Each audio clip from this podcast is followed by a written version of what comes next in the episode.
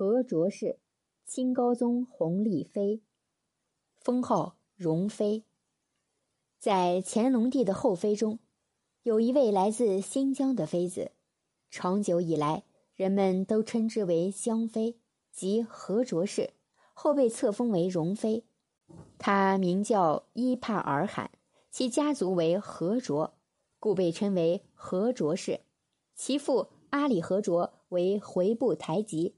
哥哥叫图尔都，世代居住在叶尔羌。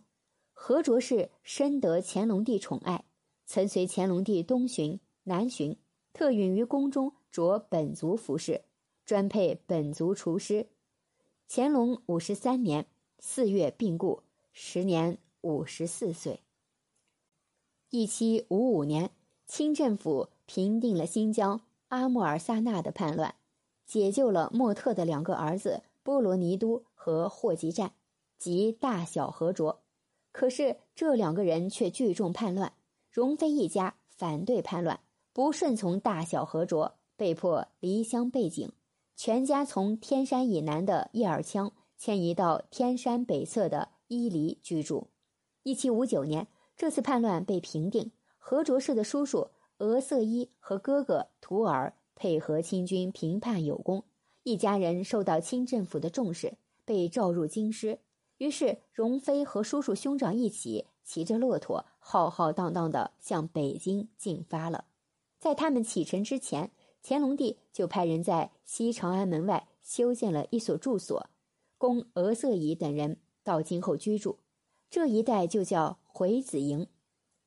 历经三个多月的长途跋涉，一行人来到北京，受到了乾隆的召见后。额瑟乙和图尔分别被封为辅国公和扎萨克头台吉。为了感谢皇帝的恩德，表示对朝廷的忠心，额瑟伊和图尔都决定将美丽聪明的容妃送进皇宫，服侍皇上。其实，乾隆早就听说图尔有一个妹妹，长得端庄秀丽、窈窕娇美，一直想一睹芳容。见图尔有意送她进宫，便欢喜万分。一七六零年，容妃进宫，不久晋升为和贵人，时年二十七岁。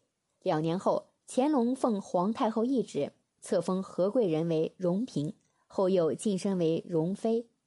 乾隆同比自己小二十四岁的和卓氏的结合，虽然充满了政治色彩，但由于乾隆能熟练地使用维吾尔语、蒙古语等语言，使得他与何卓氏之间。可以无障碍的进行交谈，两人之间的感情也非常好。何卓氏的生活习惯和宗教信仰受到了皇帝的尊重和特殊的关照。